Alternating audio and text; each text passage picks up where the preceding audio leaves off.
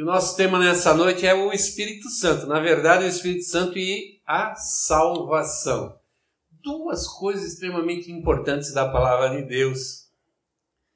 O Espírito Santo e a salvação. E para a gente meditar nessa noite, eu separei um texto aqui no livro de Hebreus, no capítulo 2, do versículo 1 ao versículo 4. E diz assim a palavra do Senhor: Por isso devemos prestar mais atenção nas verdades que temos ouvido, para não nos desviarmos delas. Não há dúvida de que a mensagem que foi dada por meio dos anjos é verdadeira. E aqueles que não a seguiram nem foram obedientes a ela receberam o castigo que mereciam. Sendo assim, como é que nós escaparemos do castigo se desprezarmos uma salvação tão grande? Primeiro, o próprio Senhor Jesus anunciou essa salvação. E depois, aqueles que a ouviram nos provaram que ela é verdadeira. Ao mesmo tempo, por meio de sinais de poder, maravilhas e muitos tipos de milagres, Deus confirmou o testemunho deles. E, de acordo com a sua vontade, distribuiu também os dons do Espírito Santo. Vamos orar. Pai, que tu nos dê, Senhor, da tua bênção nessa noite, fale conosco, que teu Espírito abra nosso entendimento, que teu Espírito trabalhe agora nas nossas deficiências, nas nossas falhas, nas nossas resistências, que nós possamos dar realmente oportunidade para que o Espírito Santo faça Faça em nós uma obra de transformação, de abertura de entendimento, para que a gente possa viver completamente agradável a Ti em todos os momentos, Pai. Em nome de Jesus, amém. É interessante o livro de Hebreus, porque apesar de a gente não, não ter, não se sabe exatamente quem foi o autor de Hebreus, fica muito claro que quem escreveu o livro de Hebreus é alguém que conhece muito muito profundamente o Antigo Testamento. Conhece a lei, conhece o sistema sacrificial que é, que é apresentado pela lei de Moisés, conhece o sistema sacerdotal que é apresentado pela lei de Moisés. Isso tudo nos leva a crer que ele era um, também um judeu. Outro dia eu vi uma definição, li uma definição de um pastor que eu achei muito interessante. Ele disse que o livro de Hebreus foi escrito por um hebreu, por um judeu, para outros judeus na tentativa de fazer com que eles não vivam mais como judeu, mas vivam como cristãos. Ou seja, abandonem o sistema lá do Antigo Testamento de se chegar a Deus e buscar salvação em Deus. E agora escutem o Novo Testamento, os testemunhos do Novo Testamento, que mostram que a salvação real que Deus preparou para, para, para o ser humano se chama Jesus Cristo. E que lá o Velho Testamento foi apenas uma figura do que Deus faria no Novo Testamento. E que todas as coisas do Antigo Testamento apontam diretamente para Jesus Cristo. É, apesar desse livro ter sido escrito para os judeus, nessa tentativa de, de trabalhar no coração deles, na fé deles, mas ele também serve para as pessoas, para todas as pessoas, independente de ser judeu ou não, que querem, que querem viver, que querem experimentar a salvação de Cristo na sua vida e mostra mais do que isso, mostra como nós cristãos devemos é, focar a nossa vida em evangelizar e ganhar almas para, para Cristo. Nesse verso eu quero que a gente medite nessa noite. Porque o, o grande ápice aqui, eu vejo nesse texto, é quando o autor ali está dizendo assim, ó, nós não escaparemos do castigo se desprezar uma salvação tão grande. Uma salvação tão grande. Eu quero focar um pouquinho nessa salvação tão grande. E por que, que o autor considerava a salvação em Cristo Jesus uma coisa excepcional, uma coisa fora de qualquer parâmetro humano. Primeiro, porque ele entende que toda a obra de salvação foi é, planejada e foi colocada em prática por Deus. Em geral, nós vemos as religiões tentando fazer com que o homem chegue a Deus, que o homem de alguma forma consiga melhorar a sua maneira de viver, se esforce bastante e tente dessa forma agradar de tal maneira a Deus que ele seja recebido na presença de Deus. Enquanto o plano de Deus em Jesus Cristo foi exatamente o contrário. É Deus que veio de encontro ao homem. É Deus que veio de encontro. É o próprio Deus vindo resgatar ser humano, o próprio homem. Então nós vemos que não, não foram planos humanos, não foram, não foram é, pensamentos humanos que prepararam a vinda de Cristo e, e fizeram com que ele fosse para aquela cruz e morresse naquela cruz. Não, foi, foi Deus. Ela foi totalmente idealizada por Deus, essa salvação. Em segundo lugar, a palavra também deixa muito claro, foi realizada por Jesus Cristo. O próprio Deus se manifesta, mostra como vai acontecer a salvação. E o texto aqui diz que o Senhor Jesus anunciou essa salvação. Primeiro, o próprio Senhor Jesus anunciou essa salvação.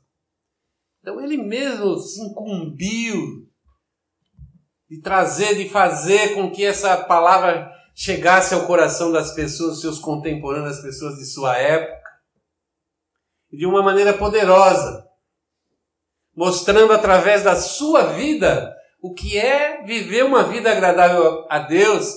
E eu gosto sempre de dizer, ele mostrou através da sua vida, apesar de viver numa época que imperava a lei do Antigo Testamento, Jesus estava debaixo do Antigo Testamento, debaixo da velha lei de Moisés. Ele teve que cumprir integralmente a lei de Moisés, sem nunca tropeçar em nenhum ponto sequer, nenhuma vírgula da lei de Moisés. Mas ele viveu como alguém que conhece o Evangelho, que preza, que aceita o Evangelho e vive de acordo com o Evangelho. Você quer viver o Evangelho? É só você imitar Jesus Cristo. Então a, a salvação, a grande, a tão grande salvação que nos é apresentada no Novo Testamento, ela foi idealizada por Deus, realizada por Jesus. E a proclamação dessa salvação foi exigida dos apóstolos por parte de Cristo. Lembra do id de Cristo mandou à sua igreja? A grande ordem, o grande, a grande missão que ele deu para a igreja? Ir por todo mundo, fazer o quê? Pregar o evangelho a toda criatura e fazer discípulos levar essa salvação, fazer com que essa salvação alcançasse, alcançasse todas as pessoas em todos os lugares, em todas as épocas,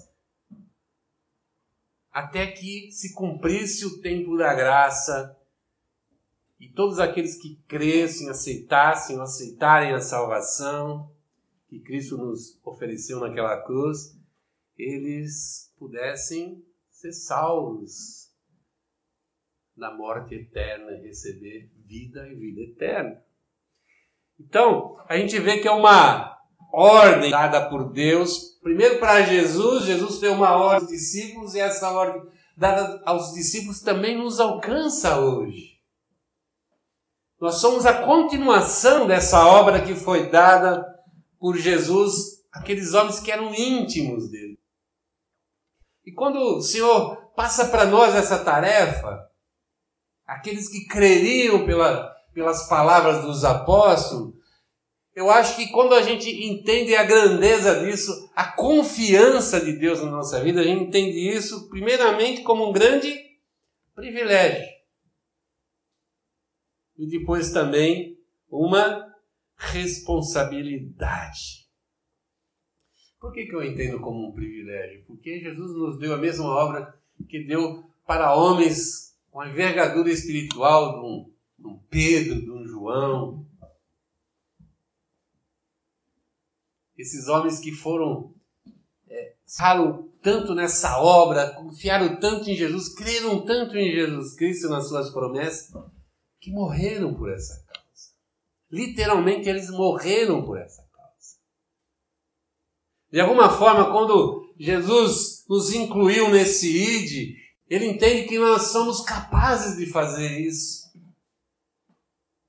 somos capazes de fazer isso. Essa desconfiança que, que a gente tem normalmente da nossa capacidade, Cristo não duvidou. Pelo contrário disso, a hora que vier o Espírito Santo por vocês, vocês vão estar totalmente prontos.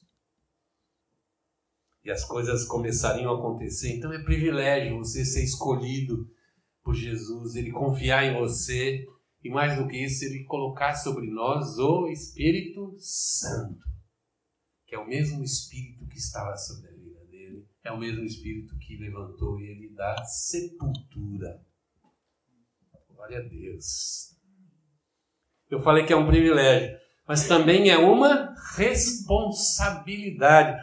Olha o que Paulo diz aqui em 1 Coríntios 9, versículo 16.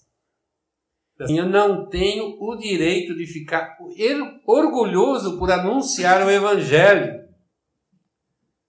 Dizendo: Eu não tenho direito de ficar orgulhoso. Afinal de contas, fazer isso é minha obrigação. Ele continua assim, ele fecha esse versículo dizendo assim: Infeliz de mim se não anunciar o Evangelho. Ele entendia a grande responsabilidade que nós temos enquanto discípulos de Cristo, enquanto cristãos, pessoas que carregam sobre si o nome de Cristo, de levar esse evangelho adiante, de fazer com que outras pessoas conheçam esse Cristo que nos salvou. O próprio Paulo, ele escrevendo sobre a salvação, ele diz que é necessário que as pessoas sejam enviadas para pregar esse evangelho. Então a gente vê que a nossa participação ela, ela assume uma grande responsabilidade, porque se a gente não fizer isso, ninguém vai fazer. Ninguém vai fazer. Então nós temos uma responsabilidade, temos um privilégio, mas também temos uma grande responsabilidade. E aí é o ponto legal, o ponto importante que eu quero trazer nessa noite, é que apesar não é, de ser um grande desafio para nós, Pregar o Evangelho, nós desafiamos primeiro a, nós mesmos a vencermos as nossas limitações, a nossa vergonha, nosso medo, a nossa covardia, muitas vezes, para fazer aquilo que a gente deve fazer. Que é não somente falar de Jesus, mas testemunhar de Jesus através da nossa vida. Mas, como a gente falou, Jesus não nos deixou sozinhos ele colocou ao nosso lado, colocou dentro de nós e colocou a nosso favor o Espírito Santo. Espírito Santo. E é engraçado porque a gente pensa muito em salvação e a gente pensa na obra que o Espírito Santo faz na vida de quem vai receber a palavra da salvação, quem vai receber o Evangelho. Lá em João capítulo 16, versículo 8, Jesus falou para os seus discípulos, já quase no finalzinho do seu, do seu ministério terreno aqui, já preparando para começarem a obra pós-cruz. Disse para eles assim: ó, quando o auxiliador, que é o Espírito Santo, vier, ele convencerá as pessoas do mundo de que elas têm uma ideia errada a respeito do pecado, do que é direito e justo e também do julgamento na verdade, as pessoas só vão crer né, nessa, nessa temática básica da salvação, que é pecado salvador, vida nova, justiça de Deus, juízo de Deus, se forem convencidas pelo Espírito Santo. Se elas não forem convencidas pelo Espírito Santo, ninguém sem convencimento do Espírito Santo vai se achar pecador diante de Deus, se arrepender e aceitar viver uma nova vida, uma vida diferente, fora daquele momento, daquele modelo que viveu até aquele momento da sua vida. Que era um, um modelo que a gente recebeu do mundo, das nossas experiências no mundo. Quando nós entendemos que, através do Espírito Santo, que aquilo não agrada a Deus, que não é assim que Deus quer que a gente viva, abre a porta para uma mudança, uma transformação. Isso normalmente a gente fala assim, olha, eu vou pregar o Evangelho, mas quem pode fazer a obra no coração é o Espírito Santo. A gente faz da melhor maneira possível, na melhor, a gente faz da me, melhor maneira possível a nossa parte, confiando que o Espírito Santo vai fazer na melhor maneira possível a parte dele, a parte que lhe compete.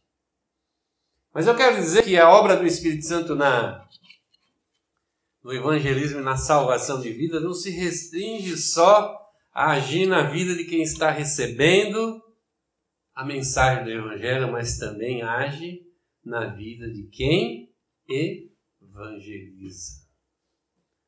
Quem está lá em nome de Jesus Cristo trazendo a palavra da vida. Em Hebreus 2, nosso texto básico, no versículo 4, diz assim: Por meio de sinais de poder, maravilhas e muitos tipos de milagres. Deus confirmou o testemunho deles, testemunho dos apóstolos, e de acordo com a sua vontade distribuiu também os dons do Espírito Santo.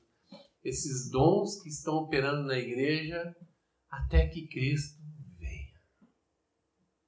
Esses dons que, que Deus tem preparado para você e para mim.